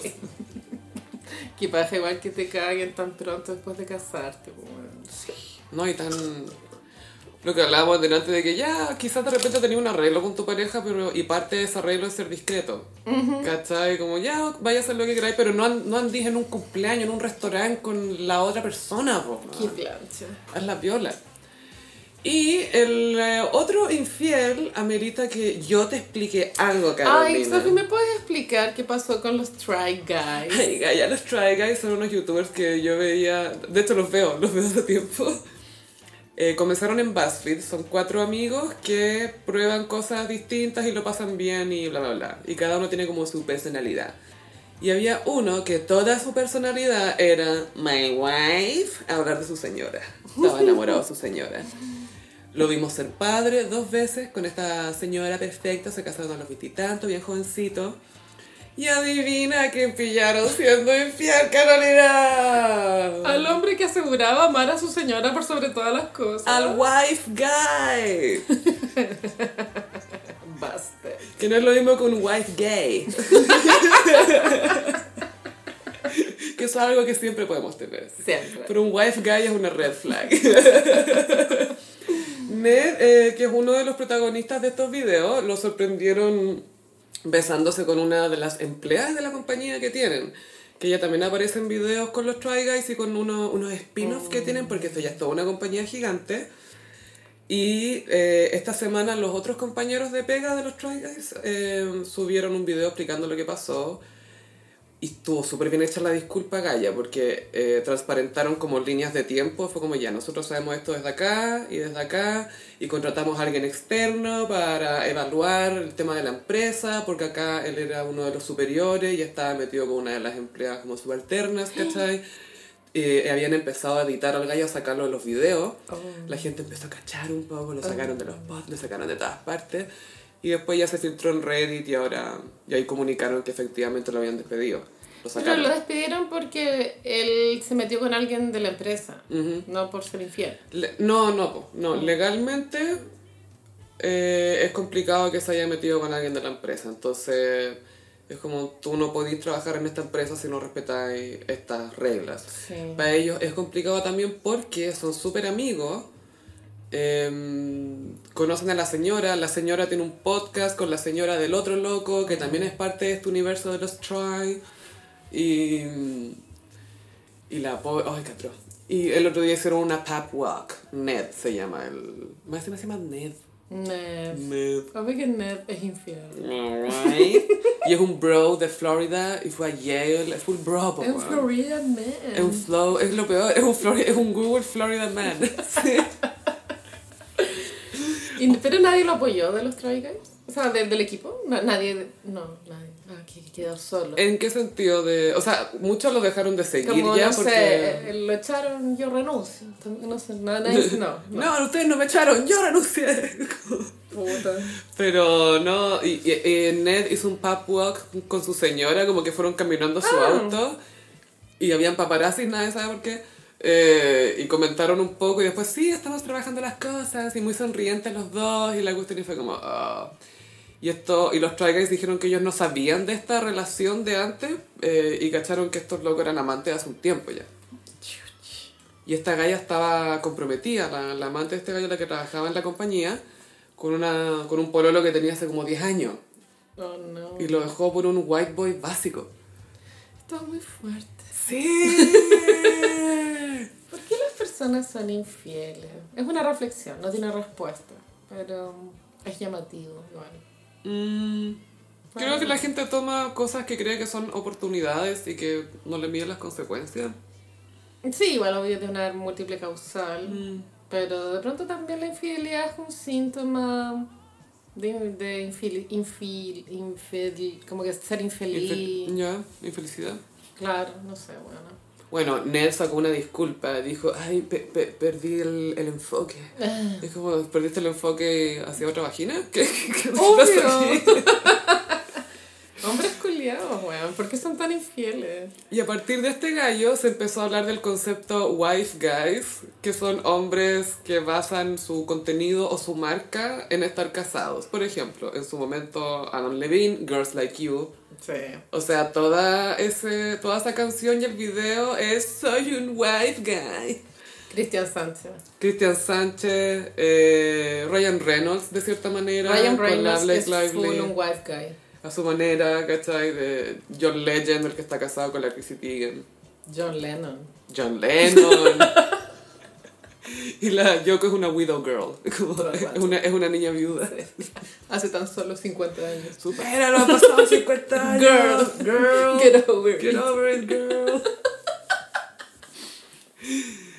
y eh, pasa con esto que, bueno, se forman la- las relaciones parasociales, como se dice, que son las que una desarrolla con personajes famosos o conocidos que no los conocemos en la vida real, pero sentimos que los conocemos Sí. por lo que nos muestran. Entonces, si yo me meto al Instagram de Ned y lo que veo son puras fotos familiares y beso con la señora y siendo un papá, o el de Cristian Sánchez jugando con mi hija y bla, bla, bla, te hacías una idea de que, ah, ya, este gallo dice que esto es lo que le importa, me imagino que este es Epo.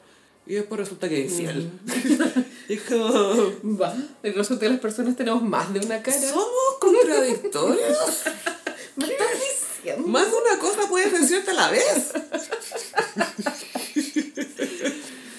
Pero sí, le obvio que lo awkward es cuando se monetiza una imagen, cuando es todo mentira, pues bueno. Y siento que está destinado a fracasar el que tú tomes una parte, un aspecto de tu vida, sobre todo una relación amorosa, porque ya, si es tu maternidad, ya, tu guagua va a estar contigo, no sé, por lo menos 18 años, ¿cachai? Por una pareja, no está obligada a quedarse contigo igual que tú, o sea, puedes terminar Sí. y tu vida va a seguir y todo, pero si ya armaste toda tu marca, tu contenido se basa en que siempre subo fotos con mi pareja y todo es cute y el cumpleaños y mucha dedicatoria y la cuestión. Y de repente, uy, borro todas las fotos con la pareja, ¿qué pasó? Hay ¿Cachai? varias influencers chilenas que hacen eso. Es que es parte no es vamos una- a Es una de las verticales, de las verticales de contenido. No las vamos a dar. Pero sí, pues, amiga del vuelo pájaro se me ocurren tres hueonas que basan toda su carrera en, en su marido o su pololo. O la, o la familia, pero eh, particularmente el tema de la pareja, más que de la familia, la pareja. La pareja. Porque, Y subir, pucha, y subir fotos del hueón. Ay, él está mino, lo amo. ay, me encantan los ojos y la weá, ay, me encanta y la weá. Señora, su marido está anoréxico. ¿De qué me está hablando? Dele un pan, Por señora. favor. Deje sacar fotos y vaya, dele un pancito a su marido, porque él claramente no sabe dónde está. Sí, sí. Es fantasía lo que estamos hablando. por supuesto. Pero no, a veces incluso gente que no es tan conocida, que el contenido al final lo basan mucho en la pareja, quizás para transmitir algo de sí mismo. No sé, eh, es curioso, pero, pero siempre termina mal, Gaya. Sí, es que el, el equilibrio yo creo que es lo importante. Está mal cuando, por ejemplo, hay un- una pareja que nunca sube fotos de la pareja, eso igual es red flag. Y también es red flag cuando todo el contenido es de la pareja. Como de Claro. pronto eh, encontrar un equilibrio dentro de lo que tú compartes de tu vida, ¿cachai? Yo para tratar de mantener el equilibrio en mi vida y ojalá en mi cabeza también. Subo a, si tengo algo con pareja, lo subo a mejores amigos. tú. Porque es como, ay, ya quiero que la gente que me conoce sepa que estoy más feliz que ellos en este momento. ¿Qué es lo que realmente me da Que eso es felicidad? muy humilde de mi parte, porque perfectamente lo podría poner en el feed. Pero soy humilde. Perfectamente. Perfectamente. O sea, de nada. No te estoy causando una inseguridad porque soy buena. Es muy así. Y pasamos a... Mmm, todos los signos del zodiaco. Bueno, Sofía, a veces buscamos las respuestas en la astrología, pero las respuestas están en otra parte. Así es, en este caso en Mindy. Es nuestro último episodio con Mindy, así que la vamos a despedir con un bang. En Mindy puedes encontrar teleterapia vía video, llamada, un servicio de primera atendida por humanos, no por bots. Si tienes alguna duda, cualquiera que sea, le hablas en su chat. El sistema recordatorio es por llamadas telefónicas para que no pierdas ninguna sesión y puedes cambiarlas con 24 horas de anticipación por si surge algún plan imprevisto. Carolina, ¿qué nos traes esta semana? Bueno, hice una investigación muy acuciosa de los signos del zodiaco de las viudas famosas Uh. que hay en la cultura pop. Buen tema. Entonces encontré muchas en algunos signos y hay otros que... Hay tres signos que no tienen, pero los otros están cargados. ¿Hay, hay racimos de viudez zodiacales? sí, sí, sí. ¡Wow! Partir con Aries. En Aries encontré a Celine Dion. Gran viuda. Celine Dion quedó viuda creo que el 2016 y fue un gran cambio para ella en lo estético, como ella cambió su imagen. Mm. Ahora se empezó a vestir más a la moda, diseñadores jóvenes. Curiosamente llegó a la adolescencia, que fue justo la edad que conoció a su marido. Es como Ella raro. sí, igual es incómodo eso, que ella Sí. conoció al viejo, porque era un señor mayor. Él ya tenía como 40 y ella tenía 13 cuando se conocieron. Todo muy normal, Mm. todo muy normal, pero es el papá de su hijo. De los hijos, sí. Y parece que ella estaba bien enamorada igual. Ella estaba perdidamente enamorada de él. Siempre... Y, y como era muy intensa como es Celine Dion, y es un poco chula. Entonces decía, yo sabía que él iba a ser el hombre que yo iba a amar, yo sabía que era el hombre que me iba a besar, yo sabía que era el hombre con el que iba a ser el amor. Yo creo que a Celine le da, o sea, si quedó viva el 2016, tiene que, cos- de pronto, no sé, pero tiene que haberle costado mucho acostarse con otro weón. Es que solo se había acostado con ese Sí, caballero, imagínate después llega Pete Davidson. Obvio que Celine Dion debería estar con Pete Davidson. Pete Davidson lo pasaría chancho. con la Todas deberíamos Dion. estar con Pete Davidson. La Angélica Castro, le toca. Bueno, Tauro encontré a la reina Isabel, que Sí. enviudó un año antes de su muerte, pero esa viudez le, le llegó. Fue muy classic widow. Classic widow widow. behavior. Fue muy viuda en su actual. Bueno, y no sé, unas 60 años de matrimonio. 70, 72 si no, me No, equivoco. no exageré. Sí. Y se casaron cuando ella tenía 21, 22. Conche tu madre. Pongámosle que se casaron cuando ella tenía 23 y se murió a los 96, no son 76, sí, son como, y- como 72 años si no me equivoco. Y Felipe murió a los 100. 99. Bueno, 99 fracciones. Sí, Y obvio que la reina era el único hombre que conocía. era su compañero forever. En la corona, en, en The Crown, dice, puedes honestamente decirme que no has amado a nadie más que yo, porque yo solamente te he amado a ti. Que esto es un documental, se sabe que la reina usó esas mismísimas palabras. Pero el medio matrimonio. Y en Tauro también está Vanessa Bryant, la viuda de Kobe Bryant. Ay, pobre. Que muy joven igual. No, y es que lo peor ahí es que también se murió la hija, y eso fue horrible. Tenía 13. Sí, era una chiquilla. Adorable, la Gigi. Un accidente en helicóptero. Mm. Yo no sé si por las noticias, pero me da la sensación que andar en helicóptero es medio peligroso, bueno. Se caen mucho. Eh, no sé si tanto, depende más como de las... Bueno, siempre pueden haber desperfectos técnicos, pero no creo que más que un auto. A veces yo creo que la, la persona que está... más- Porque a veces contratan helicópteros como taxi, entonces no sabéis qué tan bueno es el piloto, porque llegáis y te subís, ¿cachai? No sabéis Mm. qué onda. Ojo ahí, Sebastián Piñera. Eh, Él es su propio peor piloto, así que Sí, es su peor enemigo. su peor enemigo. sí. En Géminis está Priscilla Presley, que también envió... Ella, bueno, cuando murió Elvis Presley, ellas estaban separados, pero igual seguían conectados por la hija y ella seguía preocupándose por él. Fue la Fernanda Hansen, Es la... como que asumió ahí. Sí, sí, qué fuerte. Y ella igual joven al enviudar, porque si Elvis murió a los 42, ella tendría que haber tenido 32. Y ella ha jugado el papel de viuda hasta el día de hoy, pues sí, fue a la premiere de la película de él. Ay, a su Instagram es, pe- es peor que Yoko. Está, está por ahí con Yoko. ¿Quién- Bueno, amiga, supéralo. Es Widow of.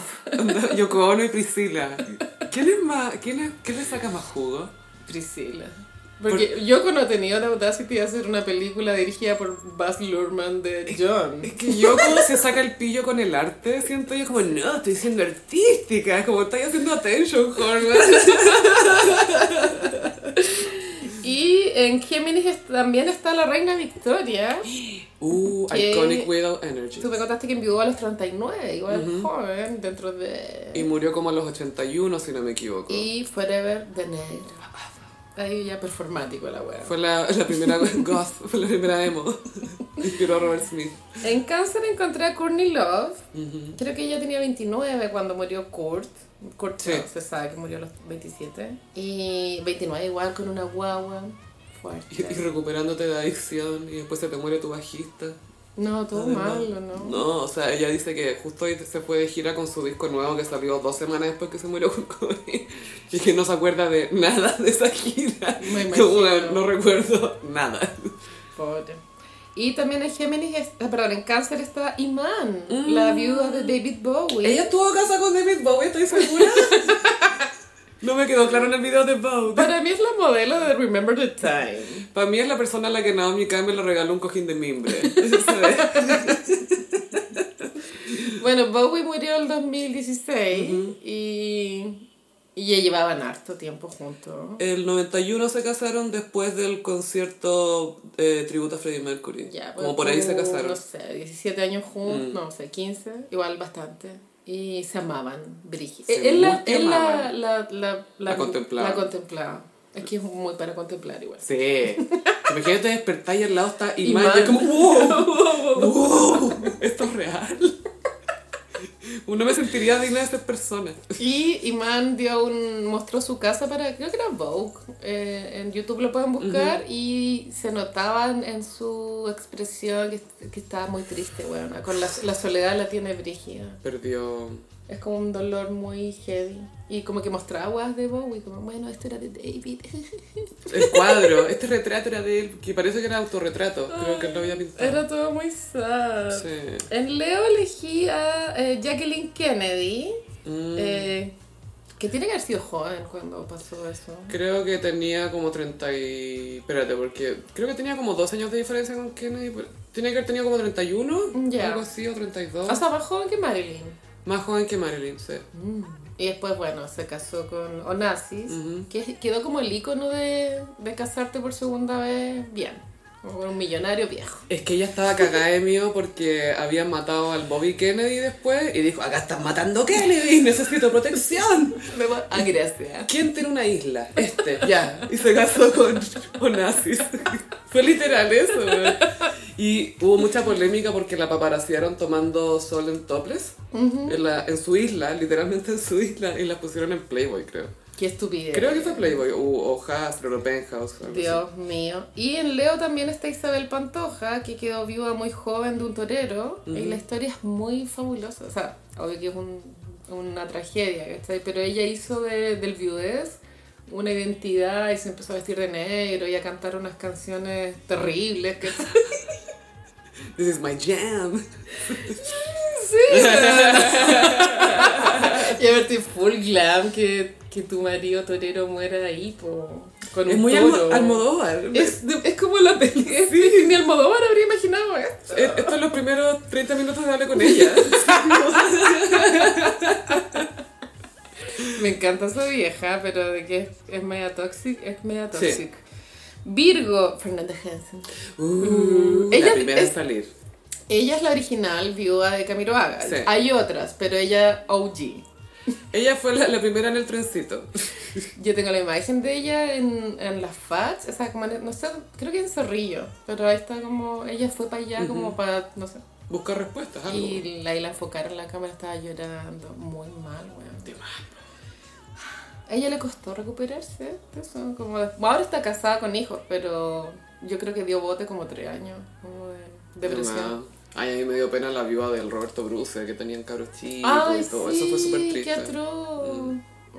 Y otra Virgo es Michelle Williams.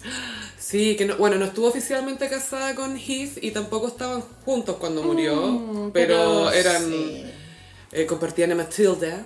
Tuvieron una guaguita y ellos se enamoraron en el set de Brokeback Mountain. Y años después de que muriera Heath, ¿te acordás que de repente la Lindsay Lohan tuiteaba cosas para llamar la atención? Bueno, la Lindsay de repente hacía cosas para llamar la atención. Y una de esas fue para un aniversario de muerte de Heath Ledger, puso como muy crípticamente como, ay, siempre en mi mente HH y en mi corazón junto al de Matty, como, como que ella, ella era tan cercana a Matilda que le decía Matty, ¿cachai? Y como, se tiene que haber acostado dos, tres veces con el Heath Ledger y quedó... Respect igual. Como que no hay que, o sea, está bien que ella sufra, pero no lo podía andar ventilando. No, pues, y metiendo a la hija al medio, No. ay, siempre estás en mi corazón y en el de Maddie. Y es como, nadie sabe, Matty no sabe quién eres tú, señora. Maddie. Bueno, ridícula. ya, después nos saltamos Libra y Escorpión y llegamos a Sagitario. Y en Sagitario está Anna Nicole Smith. Ah, Esta icónica. es icónica, es icónica. Anna Nicole, you're so outrageous. Ese reality que heavy. Este bueno tiene que haber estado casada tres días. sí. El señor tenía 89. Es que es muy icónica esa foto del matrimonio, que ya está para al lado y el señor en silla de ruedas, como todavía estoy vivo. El príncipe Felipe se veía como un atleta al lado de esta señora, se veía como un David de Miguel Ángel. Decrépito, y los hijos del señor enchuchados. Obvio. Y la que tu viejo se case, vos. Trabaja vos, weón, él se ganó su plata. Y ella tenía 26, weón, cuando se pegó ese show. Y bueno, lanzó la fama, pero yo creo que ella estaba hecha para ser estrella porque era demasiado mina y era demasiado chistosa. Era muy chistoso, Sí. la otra vez en una entrevista de ella me cagué de la risa. Y en Sagitario también está Lucía Iriar. Se murió, ¿cierto? Te, te estoy preguntando entero. Ella se murió De y- fue súper útil para la campaña, para la segunda vuelta de Boric con Cast, porque se murió como en ese lap, en ese gap, Sí. y fue como, ah, bacán. Es que es cuático porque era tanto el chiste de se murió, se murió, que ahora que ya se murió, te juro que me, se me olvidó si se había muerto o no. Se murió la vieja. Pero, como decía Natalia Valdebenito, buena para vivir. Buena para vivir la señora. Sí, súper buena para vivir. Y ahí fue que la reina Isabel sintió que podía soltar. Y ahora puedo, ahora puedo. Preparo. Y, y ella le sobrevivió a Pinocho, yo creo que como unos 20 años, bueno. Pinocho murió el 2006. Y ella murió el, do- el 2021. 15 años. Igual bastante. Sí. Acuario, Yoko Ono. Mm, Amiga, supéralo. Amiga, ya ha pasado suficiente. Y ya habrá tenido otro pololo, weona. Lo Así tiene que, como amantes. así. tiene que haber tenido muy escondido. Muy escondido. Muy escondido. como entrando por el, as- el ascensor de servicio. Me lo imagino como Camiruaga metiendo los pololos en la, en, en la maleta. Para que nadie le diga, yo soy viuda, weón. ya, Por nadie puede saber que yo estoy con alguien. La weona. Y en Acuario también está Cristina Kirchner. Señora acá. Cristina Fernández, tú sabes. La señora La señora que- Yo estaba en Argentina cuando murió Néstor. Néstor. Y Néstor era eh, como que tenía un ojo para el lado. Pero estaba en Chile el otro ojo. Nunca se va a olvidar cuando murió Kirchner, mostraban a un señor en la calle en Argentina que, muy argentinamente, el buen llorando a mares, así, no, es que pará, que yo no puedo más, no puedo más, estoy re mal, se nos fue Néstor, estoy re mal, pará, yo no puedo. ¿Te imaginas a alguien llorando así? A Piñera. Cuando se muere Piñera, o Boric incluso, no, pará, que yo no puedo más, estoy re mal. La. Pero es que que hay un género en el... Es que calla, de repente por el... No sé por qué, pero por el, el, el Twitter de, del Gossip me llega eh, el Twitter argentino. El Twitter.ar. Twitter. Me llega a Twitter. Y hay todo un género de videos que es la señora acá, pero con la voz de Moria Casal. Sí, sí, lo he visto. Lo he visto. no, vos pará. Vos no tenés idea de nada. Sos un helado de pollo. Yo veo que Cristina habla así. Eh, Obvio que son amigas. Obvio que son amigas. El decorado se calla. Bueno, igual ella vendió harto la imagen de viuda, pues, se vistió de negro, no se le dio color la vieja, y de, igual fue su claim to fame en política. O sea, Sí, si, si Néstor no habría muerto, ella no, no sé si habría sido presidenta. ¿cachai? No, necesitaba para carrera. Y en Acuario también tengo una viuda que es más como para las mamás, que es Carolina de Mónaco. Sí, que se murió sí. su, su marido en minísimo. Que se- Es que los hijos son... pero el hijo se fue a la chucha, la Andrea me gustaba a mí, Sí. cuando chica. Y que pololeaba con una colombiana que se llama Tatiana Santolanga, que era hija de un hueón que era dueño de Colombia y del Amazonas. Y siempre pololeó con ella y no hacían nada, Nada. los hueones. Siempre en yates, paseando, mucha sandalia de cuero, mucha camisa de lino abierta, como hippie millonario, pero millonario, millonario, ¿Qué millonario. onda ese estilo de vida? Pero era máximo. Y el Andrea después se fue a la Yuya.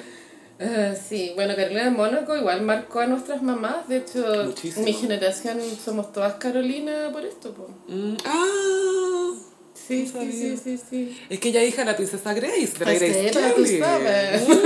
Mm, de la estrella, de la Betty Draper. Ella es hija de la De la Betty 23. Y para terminar, Pisces, eh, Elizabeth Taylor. Que fue, ella fue todos los estados civiles. Todo. Fue soltera, viuda, separada, recasada, recasada, estoy recasada. Ella se dio vuelta el juego. Viu- le cagó que inventó el juego y dijo, voy a inventar reglas nuevas para este juego porque no está a mi altura. Bueno, Elizabeth enviudó antes de conocer a Richard Barton. Y fue una viuda difícil. Mike Todd. Con Mike Todd. Y después, es- bueno, si bien ella ya estaba con otra pareja, Richard Barton también, cuando murió él, es la- su verdadera viudez. Cuando murió Sí. Richard Barton. Que ni siquiera estaban casados, pero, estaba Pero, viuda. pero le escribió una carta al último día. hombre. Mm, Su Qué hombre. hombre. Es muy. ¡Qué hombre! Es muy así. Y eso. Esas fueron las viudas de los signos. Y les recordamos que la salud mental ahora es para todos. Mindy.cl, psicología online a un precio asequible. Tu primera sesión con 50% de descuento y más información en Mindy.cl. Mindy, ¿qué, ¿Qué tienes, tienes en en mente? mente? Y no solo porque se vaya Mindy, vamos a dejar de apoyar la atención a la salud mental. Así es, siempre. Y como parte de eso les contamos que en Patreon vamos a hacer una ronda de preguntas y respuestas, un Q&A. Así es. Un. Vamos a hacerlo en Patreon, de forma, imagino que pueden mandar, escribir preguntas. Más adelante podríamos hacerlas por audio, como por audio de WhatsApp. Sí, hay que comprar un chip. Quizás a la Gisela le, le sobra algún chip Ah, de teléfono. Vamos a pedirle un chip a Tiene como Gisela. 32, creo. Oh, ¿por qué tiene 32 chips? Para Tiene un cajón. Y, como, y cada chip tiene tres cuentas de Instagram distintas para ponerse like. Ay, yo veo que los guarda en el compacto de maquillaje, los guarda allá abajo y después... ah, Y ah, mínimo en eso se pitea 6 horas en el día. sentado Like, like, like, like, like, like. Y las, en, lo- en las publicaciones de Instagram donde pelan a Pinilla, like, like, Like, like, like, sí, es puto. Es mamá. puto, puto, Voy a puto. hacer Para comentar. Y la hija, mamá, no hay nada en el refri. una amiga me está haciendo bullying. Cállate, cállate. Cállate, cállate. Toma, ahí tenía un chip. Hazle de vuelta. Allá hay una cuenta falsa. Anda a hacerle bullying de vuelta. Obvio, obvio que es así, weón. Sí, vamos a hacer un QA en el Patreon para que estén muy atentis y nos puedan. ¿Qué, qué nos irán a preguntar? Yo puedo responder lo que sea. Yo no, no le temo ninguna No, pregunta. la verdad que no. sorry. A estas alturas de mi vida aprendí a reírme de mí misma. Ya lo he vivido todo. Ya lo he vivido todo. Ya lo hice todo en televisión. Ya lo hice todos los podcasts. La cagó que lo hiciste todo en los En los podcasts. Ah, a propósito, ¿quieres aprovechar de promocionar tu Patreon? Yo tengo un Patreon, Gossiperos, donde tener- tengo un podcast de True Crime, otro de electrodomésticos, Oye, pensé que decir de electrónica. electrodomésticos y también el, el podcast personal y también hay Storytime, pues tú está mi Storytime completo de cuando fui vocal. Es de los mis posteos con más likes. Ah, creo que es importante decirlo. sí, Paso así que es Patreon slash frutilla guion bajo. Y el nuestro es el patreon.com slash el gossip. En redes sociales, en Instagram somos arroba el gossip, en Twitter arroba el guion bajo gossip. A mí me pillan en ambas redes sociales en arroba chofilove. Y a mí en Instagram frutillagram. Muchas gracias, Gossiperis, y nos escuchamos en el próximo episodio. Bye. Adiós.